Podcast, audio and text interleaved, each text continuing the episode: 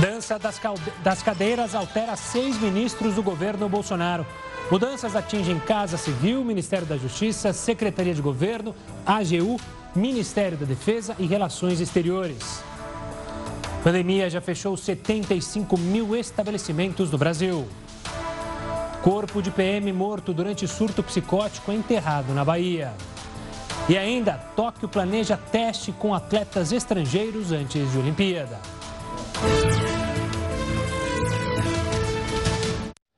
Boa noite, seja muito bem-vindo ao Jornal da Record News, que também está ao vivo pelo YouTube e no Facebook da Record News.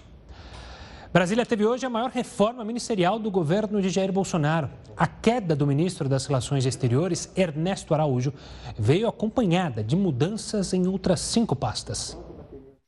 Os bastidores ficaram agitados com a reforma ministerial feita por Jair Bolsonaro. O presidente trocou o comando de seis dos 22 ministérios. General Braga Neto deixa a Casa Civil e vai para o Ministério da Defesa. A Casa Civil, uma das funções mais importantes do governo, passa a ser ocupada pelo general Luiz Eduardo Ramos, que estava na Secretaria de Governo. No lugar dele entra a deputada Flávia Arruda, a primeira mulher a ocupar um ministério palaciano do atual governo. O Ministério da Justiça será comandado pelo delegado Anderson Torres, atual secretário de Segurança Pública do Distrito Federal, e André Mendonça volta para a Advocacia Geral da União. José Levi, que estava na pasta, deixa o governo, assim como Fernando Azevedo, que estava no Ministério da Defesa, e no lugar de Ernesto Araújo, que estava no Ministério de Relações Exteriores, assume o embaixador Carlos Alberto França, atual chefe do cerimonial da Presidência da República. A mudança mais importante ocorreu entre ministros que atuam aqui no Palácio do Planalto. Com o trabalho que tem feito na articulação política, o general Luiz Eduardo Ramos passa a ocupar a Casa Civil. Outra troca relevante foi no Ministério da Justiça, onde um indicado pela bancada da bala e por alguns partidos do Centrão, o delegado Anderson Torres assume a função. Nos bastidores, as informações são de que o presidente Jair Bolsonaro conversou com todos os envolvidos na reforma ministerial nesta segunda-feira e pediu os cargos dos que deixam o governo. Bolsonaro decidiu fazer uma arrumação no governo e entendeu que a melhor forma de fazer isso era processando todas as mudanças de uma vez. A primeira mudança e mais aguardada foi a saída de Ernesto Araújo, articulada nos bastidores depois de intenso desgaste com o Senado. Nós vemos vários problemas na nossa política externa, como a liberação dos insumos da China e a não liberação das vacinas da Índia, e também uma falta de interlocução com países produtores de vacina. Vamos falar mais sobre isso? Porque houve grande pressão no Congresso Nacional para que o chanceler Ernesto Araújo saísse. Ele então pediu a exoneração do Ministério das Relações Exteriores. Logo cedo, o presidente da Câmara, Arthur Lira, esteve com o presidente Jair Bolsonaro. Horas depois, o anúncio o ministro de Relações Exteriores, Ernesto Araújo, pediu demissão. Os dias de Ernesto Araújo já estavam contados aqui no Itamaraty. A última semana foi crucial para o chanceler, que teve pressão de todos os lados para deixar o cargo. Deputados e senadores cobraram também do presidente Bolsonaro uma atitude mais enérgica em relação ao ministro. Mas a gota d'água veio neste fim de semana, quando Ernesto Araújo acusou a senadora Cátia Abreu de fazer lobby a favor do 5G da China. A avaliação dentro do Congresso é de que Ernesto Araújo estava atrapalhando a interlocução com países-chave para a produção de vacina contra o coronavírus. O que pesa muito por essa queda é a atuação do, do chanceler com relação às vacinas. É, quer dizer, o que ele fez para trazer vacinas para o Brasil na maior crise pandêmica do nosso tempo? Né? Então, é uma atuação muito ineficiente, muito incompetente. Como você viu aí, o governo Bolsonaro então decidiu trocar o ministro das Relações Exteriores. Só que afinal, quem dá as diretrizes da política externa brasileira? Para falar sobre isso, a gente chama o Heroto Barbeiro. Heroto, uma boa noite. Diz aí, quem que comanda então essa relação com os outros países? Gustavo, quem comanda é o presidente da República. As pessoas esquecem que o país aqui não é uma, uma república parlamentar. Na República Parlamentar, por exemplo, na Alemanha, a gente fala sempre aqui da Angela Merkel. O que, que ela é? Ela é chanceler da Alemanha. Aí você fala da Inglaterra, que é uma monarquia parlamentar. Aí o que, que a gente fala do primeiro-ministro Boris Johnson? O chanceler Boris Johnson. Então, nos países parlamentares, chanceler é o primeiro-ministro. Isso vem lá da Idade Média, lá da antes do Brasil ser descoberto, já vinha esse termo. No Brasil, se, por tradição, se resolveu então dar o título de chanceler para o ministro das Relações Exteriores. Mas ele é alguém indicado pelo presidente. O presidente pode colocar e pode tirar não só ele, qualquer ministro, porque o país é uma república uh, presidencialista. Isso não quer dizer que alguns ministros da, da, das relações exteriores não tiveram um papel importante na história do Brasil. Teve. Eu vou citar um exemplo. Quem é que já não ouviu aqui falar do Barão do Rio Branco? Ele foi ministro das Relações Exteriores durante 10 anos. Ele passou por quatro presidentes das repúblicas, quatro, ter uma ideia. Portanto, era um cara que estava muito mais preocupado com o Brasil do que com a política. Tanto que ele ficou 10 anos lá e hoje ele faz parte da história do nosso país. Então, quem estabelece é o presidente da República, quem cumpre é o ministro, seja qual for. Se ele não cumpre, ele sai. No caso, por exemplo, aí do ministro das Relações Exteriores, há uma briga também atrás dessa, que é uma briga de caráter ideológica, porque nos governos passados o Brasil estava apoiando os países mais de esquerda e agora, a partir do governo Bolsonaro, está apoiando os países mais de direita. Então, também tem essa briga de caráter ideológico. Mas, para completar, é importante o ministro? É importante. Mas tem país que a gente é mais amigo? Tem, exatamente. Mas não se esqueça o seguinte: tem uma lição dada pelo ex-presidente da França que a gente não pode esquecer nunca. Qual é? O general Charles de Gaulle. Países não têm amigos. Países têm interesses. Tem comércio, tem troca de produtos, tem questões econômicas, tem empréstimos financeiros e vai por aí fora. É isso que tem que dirigir a política externa de um país independente. E você gostar mais de A, B ou C, como aparentemente, às vezes a gente pensa que vai por aí, viu, Gustavo? Valeu, Heroto. Daqui a pouco, depois dessa aula, daqui a pouco você volta com outras informações aqui para a gente debater no Jornal da Record News. Vamos agora aos números da pandemia de hoje, divulgados pelo Ministério da Saúde. A gente traz aí para você número de casos de 12 milhões 570 83.615 atualmente no Brasil. São 313.866 mortes. Nas últimas 24 horas, o número de mortes bateu em 1.660. Esses são os dados de hoje apresentados pelo Ministério da Saúde. Por falar em Ministério da Saúde, o ministro da Saúde, Marcelo Queiroga, pediu à farmacêutica Pfizer que antecipe a entrega de 50 milhões de doses já contratadas pelo governo da vacina contra o coronavírus. O Ministério também anunciou uma ampliação na quantidade de leitos contra a Covid-19. A portaria foi publicada na edição do Diário Oficial da União de hoje. Serão 991 leitos adultos e 40 pediátricos. O Rio de Janeiro aparece no topo da lista dos que mais vão abrir vagas. Serão 465 para adultos. Na sequência, vem o Paraná, com 156 leitos para adultos e 5 pediátricos. E Alagoas, com 141 para adultos. No Senado, os parlamentares debateram o Plano Nacional de Imunização, com a presença do ministro da Saúde, Marcelo Queiroga. Somos o epicentro da doença no mundo, motivo de preocupação mundial. Até ontem, mais de 312 mil mortes por Covid. E a média diária de mortos é superior a 2.500. A tendência não é de diminuição, mas de que novos recordes tristes como esse repitam-se nesta semana. Certamente a falta de vacinas é o principal fator, o cenário do atraso na imunização que nos conduzem e nos conduziu ao colapso do sistema de saúde que hoje estamos vivendo. O ministro da Saúde concorda que a esperança vem da vacinação em massa. O governo quer antecipar a chegada de 20 milhões de doses da vacina Pfizer, mas encontra dificuldades, pois o mundo inteiro está em busca de vacina.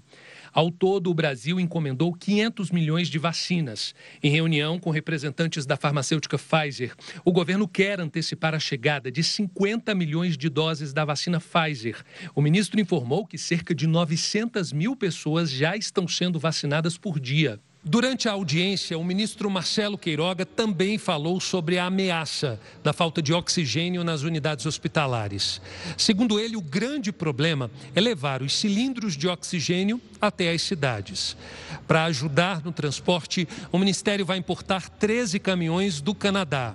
Além disso, o governo já pediu à indústria nacional a fabricação de mais cilindros de oxigênio. Precisamos intensificar é, a ação é, naqueles pontos que nós sabemos que são eficientes em conter é, a propagação do vírus. E aqui eu já abro um parêntese para dizer que um deles é o uso da máscara.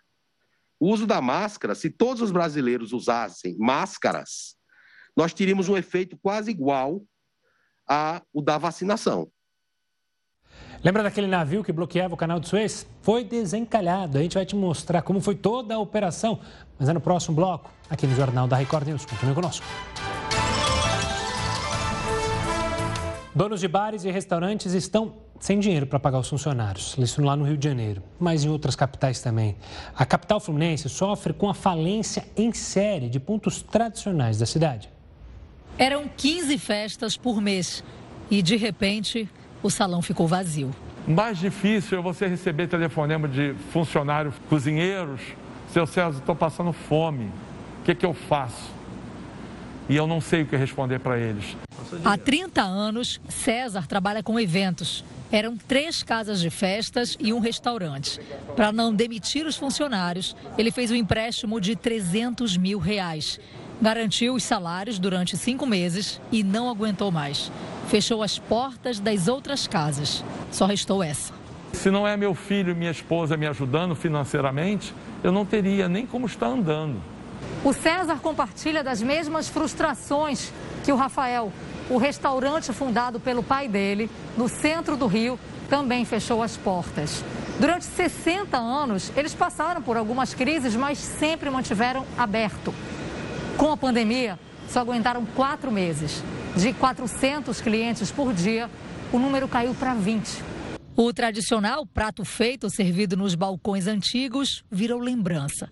E o mais difícil foi demitir os 17 funcionários. Fiquei chorando durante praticamente um mês, né? O Sindicato de Bares e Restaurantes do Rio fez as contas do prejuízo com as restrições que duram mais de um ano.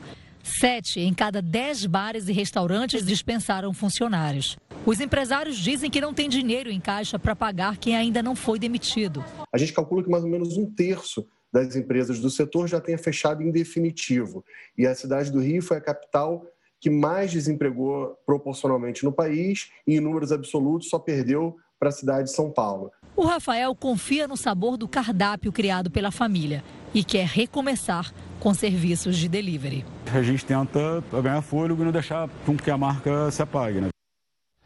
Pois é, infelizmente em todo o Brasil, 75 mil estabelecimentos comerciais fecharam desde março do ano passado. E os pequenos empresários, obviamente, são os mais afetados.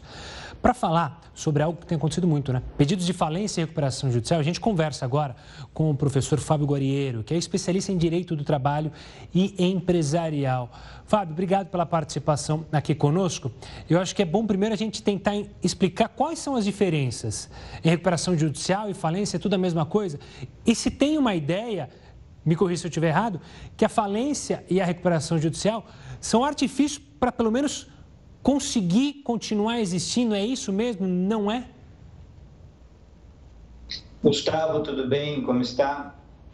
Pois é, é, a falência e a recuperação judicial são ferramentas de cobrança específicas utilizadas sobre empresários e sociedades empresariais que estão devendo.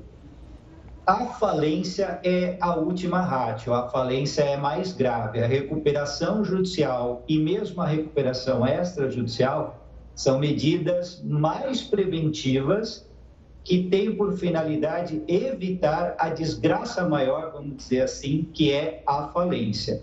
Então, a recuperação judicial é o que se chamava antigamente de concordata, né?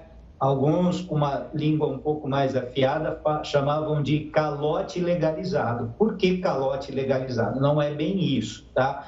Mas a ideia da recuperação judicial é o devedor, o empresário, a sociedade empresária, entrar, ajuizar com uma ação perante o judiciário e dizer assim para o Estado juiz: olha, eu estou devendo, eu tenho muitos credores no meu calcanhar, eu não estou conseguindo pagar todos eles, o meu patrimônio não é suficiente para poder quitar todas as dívidas e eu tenho aqui um plano que, se nós fizermos este passo a passo, com, obviamente, o auxílio, a colaboração, a flexibilização dos meus credores, concordando nesse sentido, eu consigo um fôlego e passo a pagar gradativamente todos eles devagarinho para evitar o mal maior que é a falência. Então, a ideia da recuperação judicial é prevenir o mal maior que é a falência. Fábio, a gente é, teve recentemente alterações nessa lei de falências, né? Isso é, dá para dizer que ajudou o empresário, facilitou a ele conseguir uma recuperação judicial, a sair do buraco, ou foi uma alteração apenas burocrática? Pois é, foi uma lei bem operacional, viu, Gustavo? Em 24 de dezembro, véspera do Natal, foi editada a Lei 14.112 de 2020, que alterou a Lei 11.101 de 2005. A Lei 11.101 de 2005, ela trata da recuperação judicial, da falência e da recuperação extrajudicial. Aí veio a Lei 14.112 e ela deu uma turbinada na fase de recuperação judicial. A ideia desta lei de dezembro de 2020, que entrou em vigor em 23 de janeiro deste ano aqui, a ideia foi agilizar, acelerar e facilitar o processo de recuperação judicial, visando exatamente facilitar a vida da sociedade empresária no sentido de tentar negociar suas dívidas com os credores, obter o aval da justiça nesse sentido visando evitar o fechamento das empresas. A nossa Constituição Federal, Gustavo, ela prioriza a existência da empresa. É extremamente nocivo quando uma atividade empresarial é encerrada. Deixa-se de colocar produtos e serviços em circulação no mercado, deixa-se de gerar empregos diretos e indiretos e deixa-se de arrecadar receita tributária para a fazenda pública então, todo mundo perde quando uma empresa é encerrada, como você bem mostrou aí na matéria, muito triste. E a ideia do legislador foi facilitar, agilizar o processo de recuperação judicial, visando evitar o mal maior que é a falência. Por isso que a lei veio para ajudar, sim, o empresariado nesse sentido. Fábio, eu quero agradecer demais a sua explicação aqui conosco no Jornal da Record News para falar sobre esse outro drama, porque é o drama sanitário, da saúde das pessoas, mas também esse drama da economia, de profissionais que criaram suas empresas e agora estão vendo elas serem fechadas por causa, obviamente, é, do fechamento é, do comércio. Enfim, a gente segue acompanhando. Fábio, obrigado. Até uma próxima. Vamos falar agora de um outro problema. A escassez de medicamentos em São Paulo acabou fechando leitos de hospitais no estado. É isso mesmo, não pode abrir o leito porque não tem medicamento. Apesar dos hospitais regionais terem equipes, camas e equipamento, falta remédio. Com isso, os pacientes que necessitam de intubação precisaram ser transferidos de ao menos duas cidades. A maioria dos estados vem registrando filas por leitos de terapia que podem vir a demorar dias. Com a falta dos kits de intubação, houve um grande aumento de preço e uma ampla preocupação de acabar os remédios. Mudando de assunto, o navio que bloqueou o canal de Suez por quase uma semana e causou prejuízos ainda não calculados em todo o mundo, mas bilionários para a economia mundial, foi desencalhado hoje. O Ever Given voltou a se mover depois que a maré subiu. Usando 13 rebocadores e duas dragas, a equipe de resgate conseguiu soltar a proa da embarcação que estava presa. Lentamente, o navio foi retirado e abriu passagem para quase 400 embarcações que estavam presas no congestionamento. A administradora do canal afirmou que o tráfego em uma das rotas mais importantes do mundo já foi normalizado. Ainda no cenário internacional, o presidente dos Estados Unidos, Joe Biden, informou hoje que 90% da população adulta do país estará apta a receber a vacina contra o coronavírus até 19 de abril. Pois é, segundo o americano, o restante da população poderá começar a ser imunizada a partir de 1 de maio, conforme já havia sido anunciado anteriormente. De acordo com o presidente, nos últimos sábado e domingo, 10 milhões de pessoas foram vacinadas nos Estados Unidos. E até o fim desta semana, 75% dos adultos acima de 60 anos terão recebido pelo menos uma dose da vacina. Biden também reiterou pedidos para que governadores mantenham a obrigação do uso de máscaras. No próximo bloco, o comércio de São Paulo sofre com as quedas nas vendas durante a pandemia. A gente vai mostrar mais detalhes sobre isso aqui no Jornal da Record News.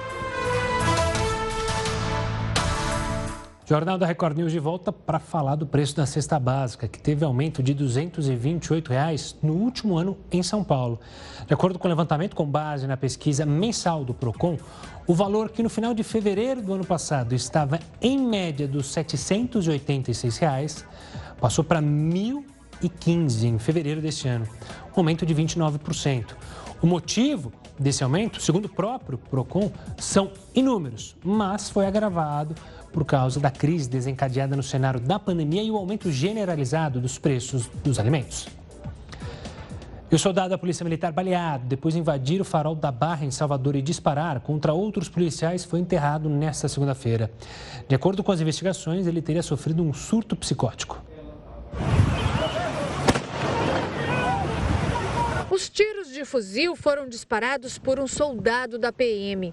Nesta gravação, ele faz pintura de guerra no rosto e grita palavras de ordem.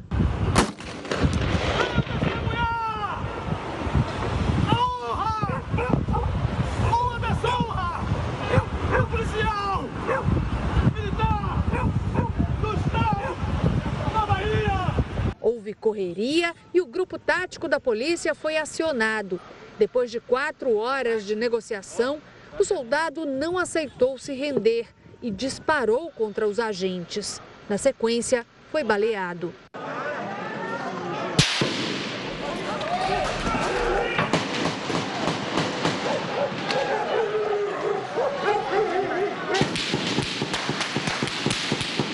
Equipes de reportagem que faziam a cobertura do caso foram impedidas pela polícia, que atirou para o alto.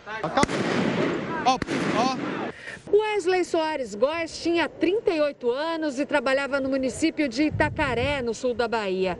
Segundo a Secretaria de Segurança Pública do Estado, ele passou no quartel, carregou três armas, um fuzil e duas pistolas e viajou por cerca de cinco horas até chegar à capital baiana.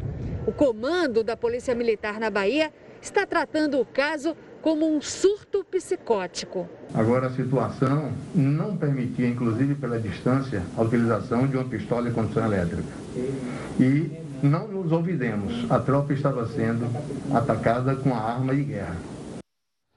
Bom, para falar mais sobre esse assunto, entender um pouco a gente convidou o professor de gestão pública da Fundação Getúlio Vargas e membro do Fórum Brasileiro de Segurança Pública, Rafael Alcadipani. Perdão, Rafael, uma boa noite.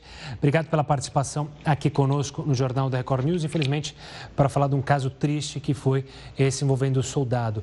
Eu começo essa nossa conversa perguntando sobre a saúde mental dos policiais militares e outros policiais é, que diariamente se arriscam pelas grandes capitais. As instituições se preocupam com isso? Se preocupam com o bem-estar mental dos profissionais? É, boa noite. É, em primeiro lugar, é um caso absolutamente lamentável e, infelizmente, tanto as instituições policiais, quanto as próprias secretarias de segurança pública, quanto os governos, quanto a sociedade se preocupam muito pouco com o bem-estar mental dos nossos policiais. Nossos policiais estão na rua, eles estão sobrecarregados de trabalho porque não basta só trabalhar na polícia, eles também fazem bico, eles acabam trabalhando dobrado, eles não têm tempo de folga, não conseguem fazer os treinamentos que eles deveriam e eles acabam super estressados. E durante desse, diante desse super estresse, o que a gente vê? A gente vê muitas vezes as corporações tratando o estresse do policial, a saúde mental como tabu. Os próprios policiais vendo como tabu ele tem que procurar um psicólogo, ele tem que procurar um psiquiatra. E a gente não vê uma, nenhuma ação dos governos, nem federal, nem estadual, para melhorar a vida desses policiais. A gente tem no SUSP né, uma lei que fala a respeito da, do cuidado da vida do policial, da saúde mental, da saúde do policial, só que a gente não vê nenhum governo atuando nesse sentido. E além de tudo, né, esse caso mostra também que os policiais ficam muito suscetíveis a uma ideologização rasteira. E isso acaba fazendo com que as pessoas tenham reações que são reações como essa, reações extremamente complicadas, reações completamente inaceitáveis. Infelizmente, a saúde mental dos nossos policiais está na UTI no Brasil de hoje. Rafael, durante é, o tempo que eu fiquei na rua com reportagem, eu conversava muito com policiais, obviamente, por causa do ofício. Invariavelmente, eu encontrava muitos policiais que estavam afastados do serviço, que a gente conversava, e que criticavam muito a instituição e se percebia o grau de depressão de muitos. Às vezes, por algum ato é, que culposo deles, é, eles eram afastados. E eles não recebiam apoio nenhum da instituição. Muitos me cobravam isso.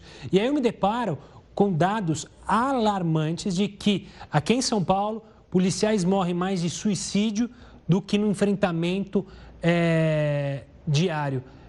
A depressão atinge em cheio a esses profissionais? Você mencionou casos aí. É algo a se pensar e também o trabalho da instituição? Sim, sem dúvida. A depressão atinge sim os policiais.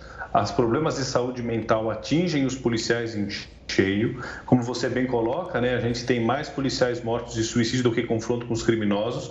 E as taxas de suicídio de pessoas que são policiais no mundo todo já é maior do que da média da população devido à natureza do seu trabalho, à natureza da sua ocupação. No caso específico do Brasil, essas taxas ainda são maiores do que a média mundial.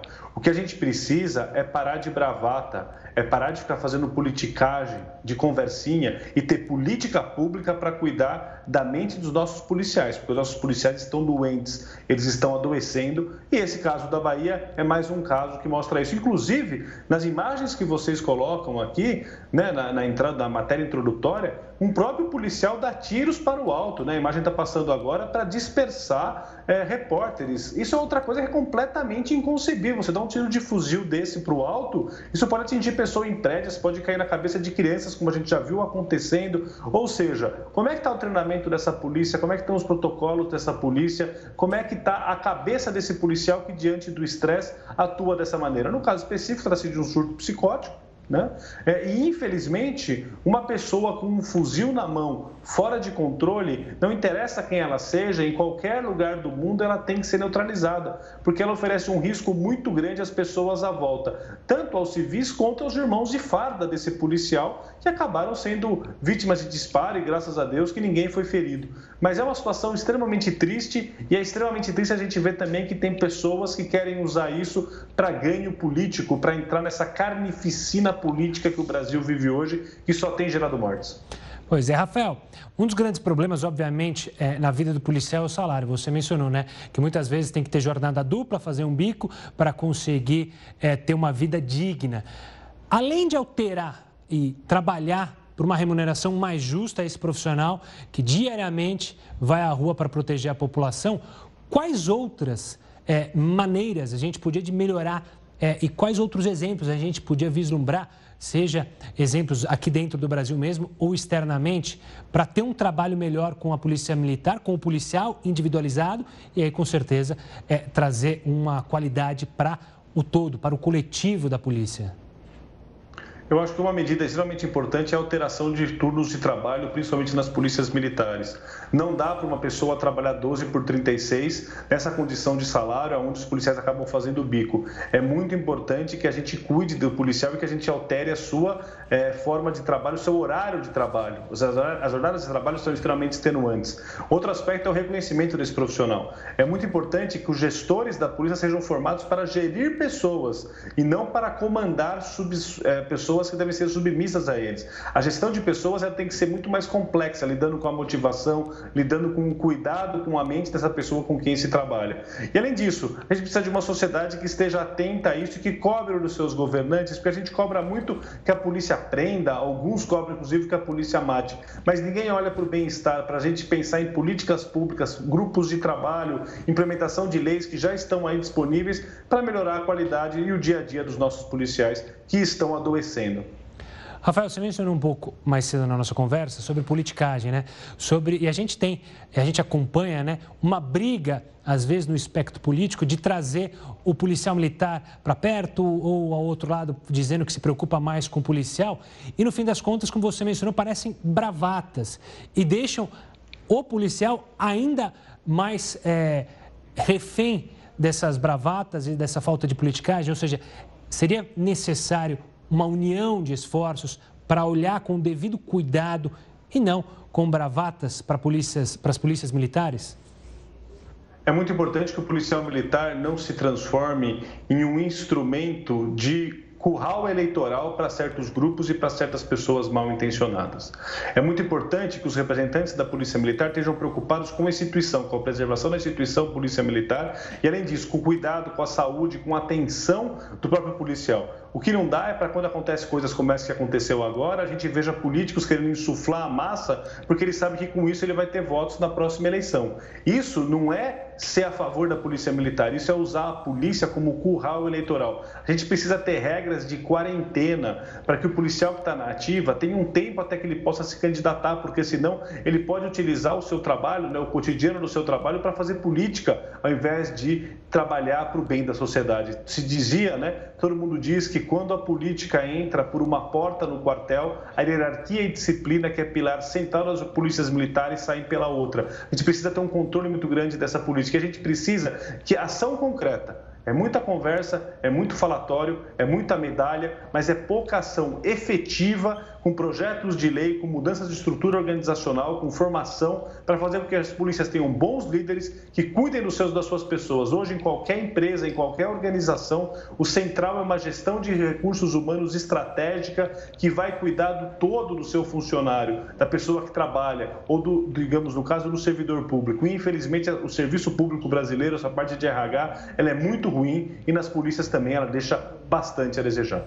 Rafael, obrigado pela participação para falar, infelizmente, sobre um tema triste, a morte desse policial militar. E a gente manda toda a força para a família e para os amigos desse policial. Um forte abraço, Rafael. Olha, só no ano passado, voltando a falar de economia, cerca de 250 mil vendedores foram demitidos em todo o país. Quem trabalha nas ruas do comércio popular nunca viu uma situação tão difícil. Com as portas fechadas, a promoção anunciada para acabar com o estoque acumulado durante a pandemia vai ter que esperar um pouco mais. Pelo menos até o próximo dia 11, quando a fase mais restritiva em São Paulo tem previsão de acabar ou ser reavaliada. Teve gente que tinha 40 anos aqui no Brasil, entregando a chave para o dono. Trabalha aqui há 15 anos. Eu nunca vi com uma situação tão difícil. Assim, muita loja fechada, muito. Desde o ano passado, a empresária Silvia viu as vendas caírem cerca de 70%. Ela passou por uma reformulação completa na maneira de trabalhar. Mesmo assim, teve que demitir mais da metade dos funcionários. Eu tinha 12 funcionários e agora eu só estou com cinco funcionários. Há 10 anos na empresa, Jéssica trabalhava com bordados de peças e uniformes. Foi uma das funcionárias que ficaram, mas com um salário menor e uma outra função completamente diferente. Tinha salário e comissão. A comissão cortou inteira e o salário ficou. Então, a gente tem que se adaptar, né? Porque senão aí a gente não consegue, não consegue trabalhar e arrumar emprego. Os maiores e mais famosos centros comerciais do país, como esse, praticamente desertos, pelo menos do lado de fora. De janeiro do ano passado até janeiro desse ano, 35 mil vagas foram fechadas. Só em São Paulo, apenas no comércio. Diferentemente do ano passado, em que havia uma perspectiva de um ciclo curto da doença, se falava em um a três meses, agora as pessoas já perderam um pouco essa perspectiva e o grau de incerteza é muito maior, de forma que, com que muitas empresas para atenuarem os gastos, para diminuírem os gastos, elas optam por fazer demissões nesse período que elas não conseguem renda. E o reflexo nos empregos do comércio foi devastador. Segundo o Caged, em todo o Brasil, cerca de 250 mil vendedores com carteira assinada perderam o emprego no ano passado. E a categoria mais afetada pelas medidas de distanciamento social volta agora a sofrer os efeitos das lojas novamente fechadas. Então, a consequência disso é, são consumidores gastando menos, empresas investindo menos e aí a roda da economia gira mais devagar. É um desafio muito grande a gente voltar não só a gerar empregos, mas empregos de melhor qualidade. E a gente vai levar esse desafio para os próximos anos. Olha, 5 mil pessoas participaram de um show na Espanha. E não foi um evento clandestino, calma. Essa aglomeração controlada foi para testar como serão os eventos na era pós-pandemia. Todos, como vocês percebem, tiveram que usar máscaras e passar por um teste de Covid antes de entrar na arena. Mas manter o distanciamento não foi necessário. Os organizadores afirmaram que estar em um local como este será mais seguro que andar na rua por causa dos tipos de teste que foram de antígeno e por isso o resultado sai na hora. De metade da multidão, apenas três tiveram resultado positivo para a doença. Elas, obviamente, não foram ao show e receberam reembolso. Todos que participaram do show também serão acompanhados pelos próximos 14 dias. E a ONU atualizou o número de pessoas vacinadas por 100 habitantes. O Heroto vai contar para a gente como é que está a situação do nosso país. Heroto, a gente subiu, desceu, como é que a gente está nesse ranking entre os vacinados? Até para a gente entender se a gente está bem, se a gente está mal, se a gente poderia estar melhor. Qual é a situação, Heroto? Olha, Gustavo, uh, seria bom a gente fazer uma comparação pelo mundo. Então, nós estamos fazendo. Esses dados que eu vou dar agora são dados da ONU. Por que, que eu estou dizendo isso? Para não ter aquela politização. Em vez da gente olhar os dados, a gente olha a narrativa do governo de um lado, olha a narrativa da oposição do outro. Vamos ver exatamente quais são os dados reais publicados pela Organização das Nações Unidas. E aí as pessoas, então, vão fazer. A gente está mostrando uma evolução, vamos ver como é que nós estamos lá. Vamos ver então, primeiramente, como é que está a situação do mundo. Vamos mostrar a nossa primeira plaquinha para a gente poder ter ideia como é que está no mundo. Está avançando muito rápido. Dá para a gente mostrar a nossa primeira plaquinha ou não? Já Podemos tem, lá? Já temos, já temos a tela? Ah, a gente ainda está tá subindo a tela, mas já trazemos a tela agora. Tá, então nós temos da população mundial, eu, eu não estou conseguindo ver a tela, Gustavo. Acho melhor você ler a tela para mim. A, a, média do mundo, como é que está? A gente, infelizmente, não está com a tela aqui, Heroto, mas a gente vai trazer os dados e aí a gente fala de novo, pode ser? Tá, tudo bem, tudo bem, tá bom. Então eu vou esperar a telinha porque acho que é mais fácil o pessoal acompanhar a nossa conversa. Então daqui a pouco a gente volta com o Heroto para analisar o caso e trazer os números aqui no Jornal da Record News. Enquanto isso, vamos lá para a Inglaterra, que deu mais um passo para o fim do confinamento. Desde hoje, grupos de até seis pessoas já podem se reunir ao ar livre. Esportes em locais abertos também estão liberados. Ontem, pela primeira vez em seis meses, Londres não teve nenhuma morte por coronavírus em 24 horas.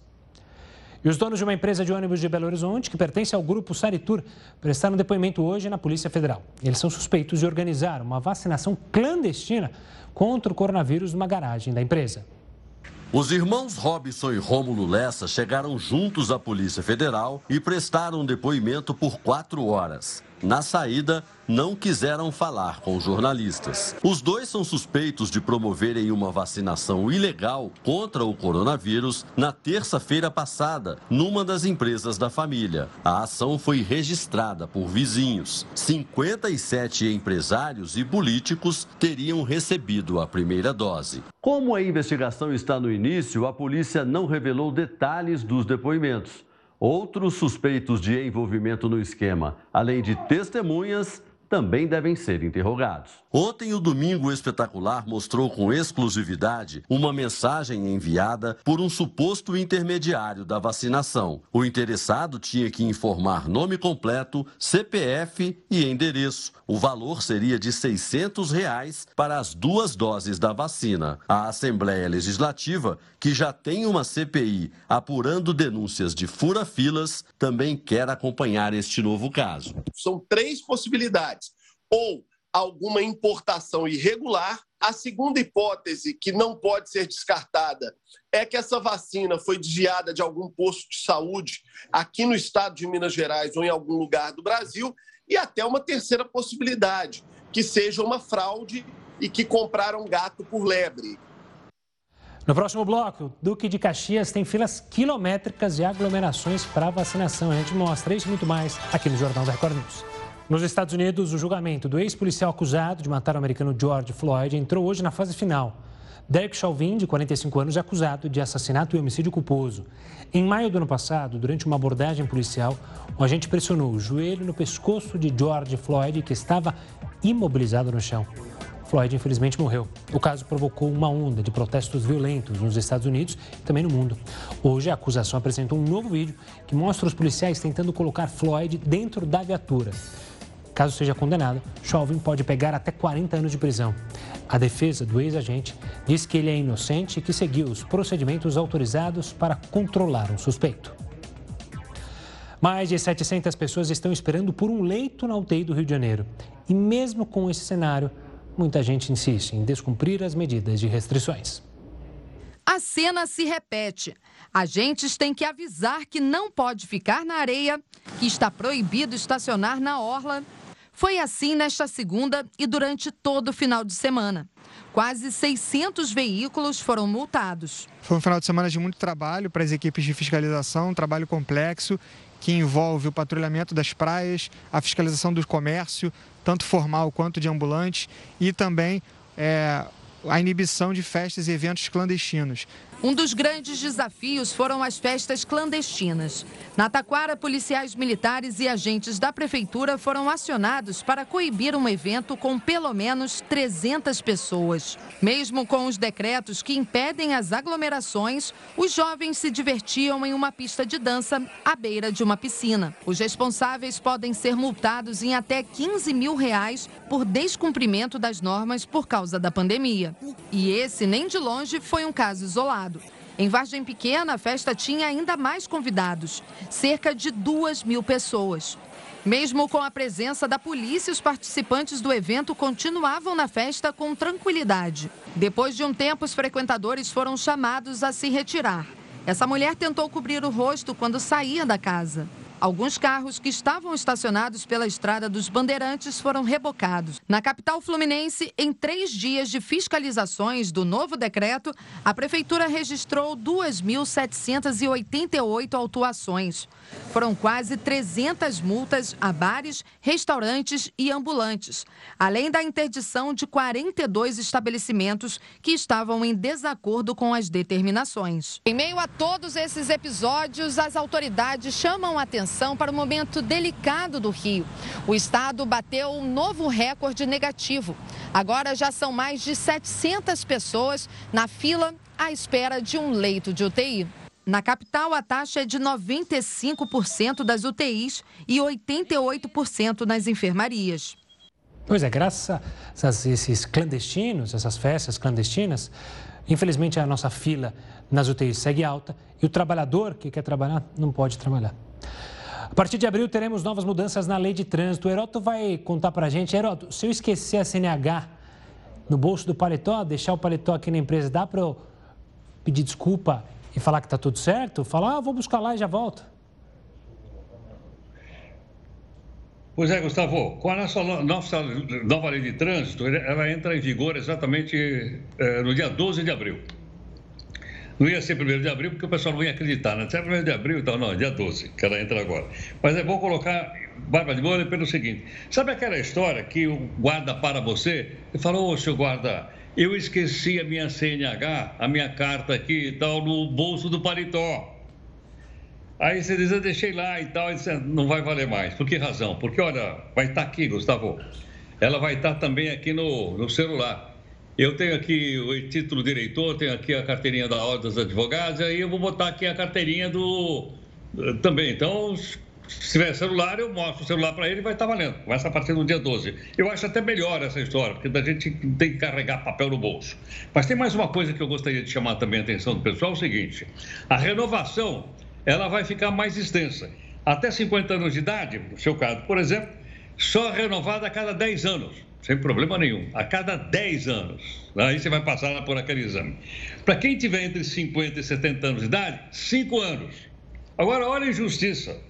Para quem tiver mais de 75 como eu, cada 3 anos vai ter que ir lá renovar. Então, não, eu chego lá, o médico já me olha com aquela cara, olha meu nome, e já não vai querer renovar minha carteira. Vai ser cada três anos a partir do, do mês de abril. Mas olha um detalhe interessante também, duas coisinhas que queria chamar a atenção. Primeiro, a cadeirinha vai ser obrigatória para crianças de até 10 anos de idade. Não até 7, até 10. Poderá separar. Isso é uma coisa. Outra coisa, caso de moto. Criança carregada na garupa de moto só se a criança tiver 10 anos ou mais. Se o cidadão for pego carregando uma criança na moto com menos de 10 anos, a inflação é considerada gravíssima e com uma dessas o cidadão vai ter a carta suspensa. Então, essas são algumas modificações, tem outras aí que vem pela frente, mas são algumas só para as pessoas já irem se acostumando, porque elas entram então em vigor no começo de abril, como você lembrou agora há pouquinho, Gustavo. E que as alterações façam que só exista um barbeiro nas ruas, e seja o Heroto. O resto dos barbeiros podem ficar em casa, né, Heroto? Combinado? Sem dúvida. Forte abraço, Heroto.